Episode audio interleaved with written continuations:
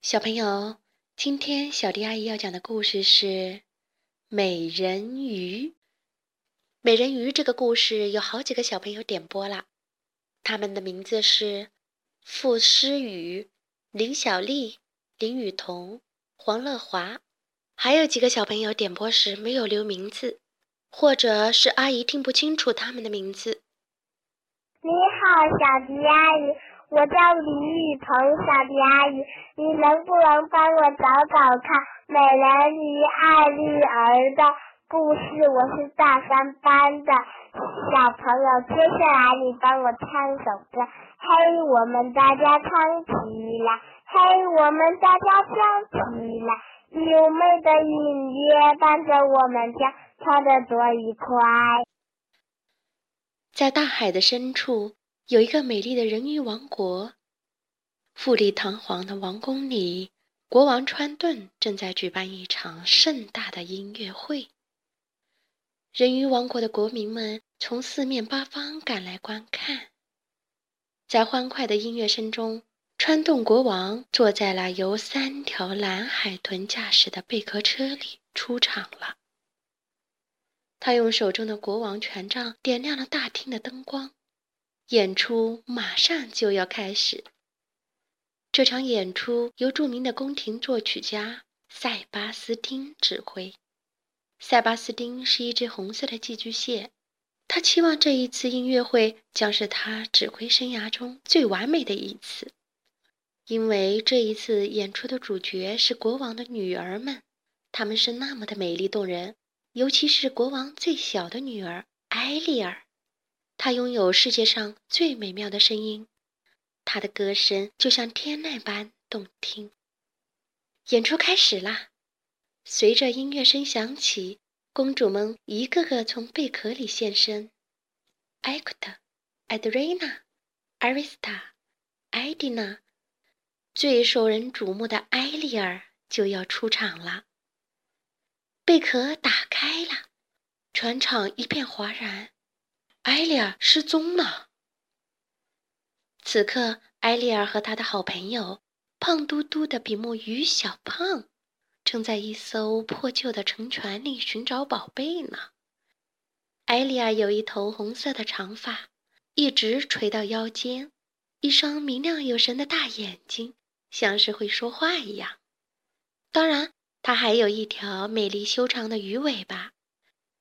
艾丽儿一直很喜欢在那些沉船上寻宝，在那里有好多她没见过的奇妙的东西。这次她发现了一把银色的餐叉，她从来没有见过那么漂亮的东西。她把餐叉拿在了手里，仔细地打量着。这时，小胖在附近捡到了另一件奇特的小东西，它是用木头制成的。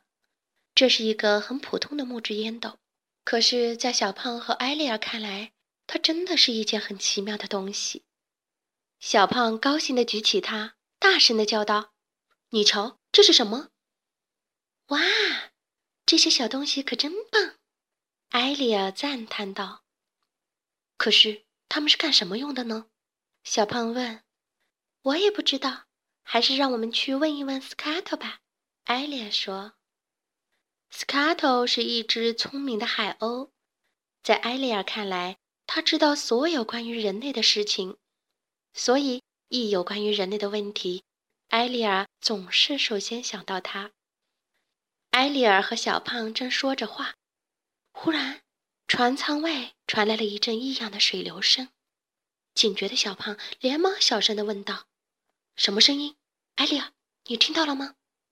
艾丽亚的全部心思都放在了宝贝上面，她漫不经心地回答说：“别这么大惊小怪，小胖，不会有事的。”艾丽亚继续寻着她的宝贝。这时，一头正在附近觅食的鲨鱼闻到了它们的气味，砰的一声，饥饿的鲨鱼撞碎了船舷，闯进船舱里来了。艾丽尔和小胖慌忙地转身逃走。可是，凶恶的鲨鱼紧追不舍，好几次他们都差点儿被鲨鱼的血盆大口吞掉。最后，他们终于机智地摆脱了鲨鱼的追赶，匆匆地浮上了水面去找斯卡托。斯卡托！埃利尔刚一浮出水面，就大声地喊了起来。果然，斯卡托正躺在老地方一个露出海面的巨大岩石上，一边哼着小曲儿，一边晒太阳呢。听到埃利尔的喊声，斯卡托噌的一下跳了起来。“嗨，我在这呢！”他高兴地回答道。“你看，我们今天找到了什么？”埃利尔飞快地游到了斯卡托的身边。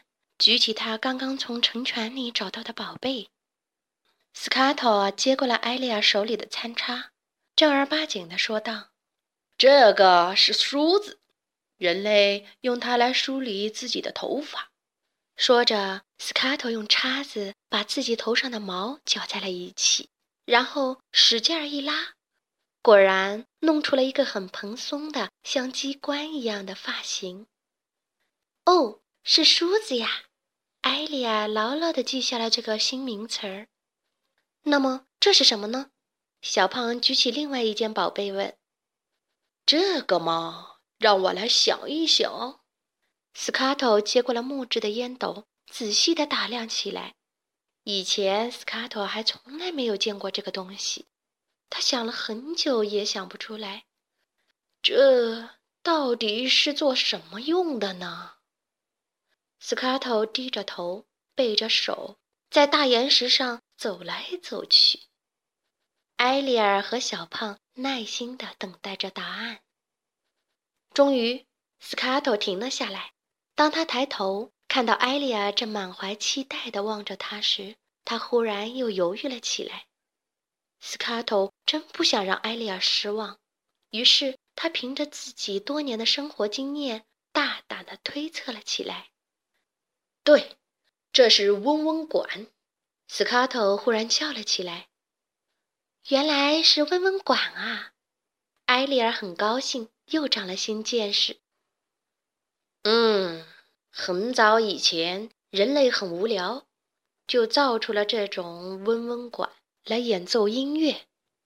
说着，斯卡托使劲吹起了烟斗。噗！烟斗里一堆乱七八糟的水草冒了出来，一点音乐也没有。音乐？哦，天哪！我把音乐会给忘了，父亲肯定饶不了我。艾莉亚大叫了起来：“对不起，我必须得走了。”艾莉亚一把抓住她的宝贝，急匆匆地往大海里游去。“谢谢你啦，斯卡特，再见。”话音未落，艾丽亚已经沉入大海，不见了。艾丽亚急匆匆地向王宫游去，远远的，一双邪恶的眼睛正通过水晶球观察着艾丽亚的一举一动。她就是海底巫婆乌苏拉，一只肥胖丑陋的巨型章鱼。乌苏拉一心想夺取川洞的王位，他认为只要控制了川洞最心爱的小女儿艾莉尔，川洞就不得不听命于他。于是，他命令手下的两条灰鳗鱼去监视埃利尔，寻找下手的机会。王宫里，川洞国王正在责备埃利尔，怪他毁掉了整个音乐会。首席音乐家塞巴斯丁也在旁边添油加醋。本来今天应该是他一生中最辉煌的演出，却因为埃利尔的缺席而泡汤了。当国王听说埃利尔和小比目鱼居然又冒险跑到海面上去寻找海鸥，更加火冒三丈。埃利尔，你可能会被那些野蛮的人类发现，国王担心地说。你想过没有？也许哪天你会被那些吃鱼的家伙抓住。国王很怕埃利尔出现什么意外，命令塞巴斯丁从现在开始要牢牢地看住他。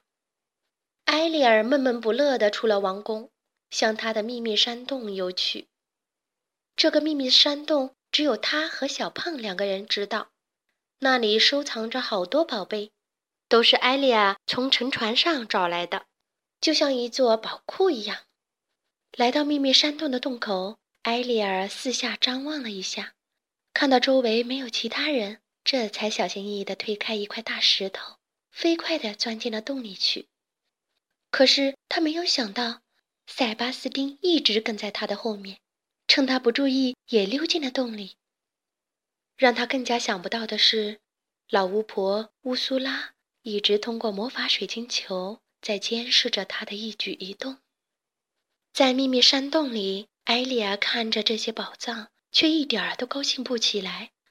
艾丽亚怎么也无法理解，能够做出这么精美可爱的物品的人类，怎么会是野蛮的食鱼者呢？艾丽儿真想到人群中去，看着人们翩翩起舞。他出神地凝视着眼前的音乐盒，那是他前几天从海底的一艘沉船上捡到的。盒子上有两个小人儿，一转动盒子，小人就会随着音乐翩翩起舞。他也希望能像人那样有两条腿，能自由行走，能用脚尖跳舞，能在海滩上自由地晒太阳。而且他觉得人类从不会责备他们的女儿。埃丽儿越想越出神，她忍不住对小胖说道：“我要离开大海。”我希望自己能成为人类的一份子。这可吓坏了一直在旁边偷听的塞巴斯丁，他跳出来拉着艾丽儿要把她带回王宫。这时，在山洞顶部的海面上出现了一艘船，艾丽儿兴奋地推开塞巴斯丁，飞快地朝着海面游过去。那是一艘很大的船，船上正在燃放烟花，美丽的烟花照亮了海面。艾丽亚游到船边，透过船舷上的一个窗口，朝船上望了过去。甲板上，船员们正在欢快地跳舞，其中一个穿白衬衫的年轻男子吸引住了艾丽亚的目光。年轻男子正和一只小狗玩得起劲，他是那么的英俊潇洒，风度翩翩。船上的人们管那个年轻人叫亚历克王子。他的大臣格鲁斯比为他塑造了一个惟妙惟肖的雕像，送给他做生日礼物。忽然，电闪雷鸣，暴风雨来了，狂风掀起一个又一个的巨浪，船在海面上颠簸着，撞上了一块巨大的礁石。大家纷纷跳入救生船中。亚历克为了救小狗，不顾危险，又返回到大船上。这时，闪电引燃了船上的火药，船被炸成了碎片，王子的雕像沉入了海底。小狗得救了，亚历克却不知去向。格鲁斯比和其他人拼命地呼喊着亚历克的名字，却怎么也看不到他的踪影。幸运的是，艾丽尔知道他在哪里。艾丽尔飞快地游了过去，救起正渐渐沉入海底的王子，并把他拖到了岸上。此时，王子已经失去了知觉，但是还有微弱的呼吸。于是，艾丽尔展开美妙的歌喉，在王子耳边轻轻地唱起了歌。王子慢慢地睁开了眼睛，他模模糊糊地看到一个美丽的姑娘守护在自己的身边。这时，小狗麦斯撒着欢地跑了过来，姑娘一下子不见了。王子对跑过来找他的随从说：“一个姑娘救了我，她刚才在唱歌，她有世界上最美妙的声音。”艾丽尔回到人鱼国的王宫，快乐地哼着歌，心情好得不得了。他的姐姐们猜想，艾丽尔一定是恋爱了。川洞国王听到了这个消息，起初也很开心。但当他惊讶地得知艾丽亚爱上了一个人，而不是人鱼的时候，他决定必须制止他这种愚蠢的行为。就在川洞国王到处寻找艾丽亚的时候，比目鱼小胖带着艾丽亚来到秘密山洞，在那里，艾丽亚高兴地见到了亚历克王子的雕像，这是比目鱼小胖在海底找到的。他把这个雕像送给了埃利尔，他知道。埃利尔一定会喜欢的。埃利尔高兴地围着王子的雕像，又唱又笑。一转头，却吓了一跳，他的父王正怒气冲冲地站在了山洞口。他生气地朝着埃利尔大吼，叫他远离人类，还说人类都是野蛮的食鱼人。埃利尔脱口说道。但是，爸爸，我爱他。他的话激怒了川顿国王，他愤怒地用手中的权杖摧毁了王子的雕像，离开了。埃利尔伤心地趴在雕像的碎片上哭了起来。乌苏拉从水晶球里看到了这一切，兴奋得不得了。他认为他的机会来了。等到川顿国王和塞巴斯丁都走了，只剩下埃利尔一个人的时候，一对鳗鱼。胡善和假山像幽灵一样的慢慢游了过来，他们假惺惺地说：“可怜的孩子，他遇到麻烦了，但我们可以帮助他。”埃利尔惊讶地问：“你们是谁？”他们说：“我们是乌苏拉的手下。乌苏拉法力强大，他可以帮你梦想成真。”埃利尔心动了，决定跟着他们去见乌苏拉。塞巴斯丁和小胖在一旁极力劝阻，可埃利尔什么也听不进去。在乌苏拉幽暗阴森的洞穴走廊里，一些幽灵想拦住埃利尔。忽然传来了乌苏拉的声音：“进来呀，孩子！”幽灵们吓得赶紧松了手。乌苏拉装出一副和蔼可亲的样，对他说。想要实现你的愿望，唯一的办法就是把你变成人类。埃利尔急切地问：“你能办到吗？”乌苏拉眼见埃利尔上钩了，得意地笑道：“当然可以，我可以研制出一种药，让你暂时成为三天的人类。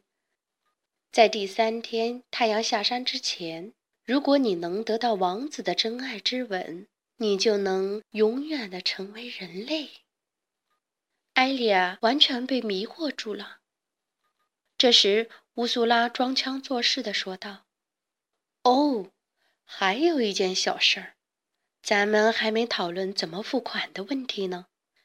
你不能只得到却不付出吧？”但是我什么也没有啊！单纯的艾莉亚疑惑的看着乌苏拉。我要的也不多，就是一点点小东西，你甚至感觉不到缺少了它。乌苏拉说：“我想要的只是你的声音。我的声音，可是没有了声音，我怎么说话，怎么唱歌呢？”埃利尔担心地问。乌苏拉打断埃利尔的话说：“你还有你美丽的外表啊。”你听说过肢体语言吗？说着，乌苏拉一边扭动着她的八条令人作呕的触手，一边摆出夸张奇特的造型，接着又鼓起她的如簧之舌，对艾莉亚大谈不说话的种种好处。在他的诱惑下，艾莉亚终于动心了。就这样，埃利尔在契约上签了字。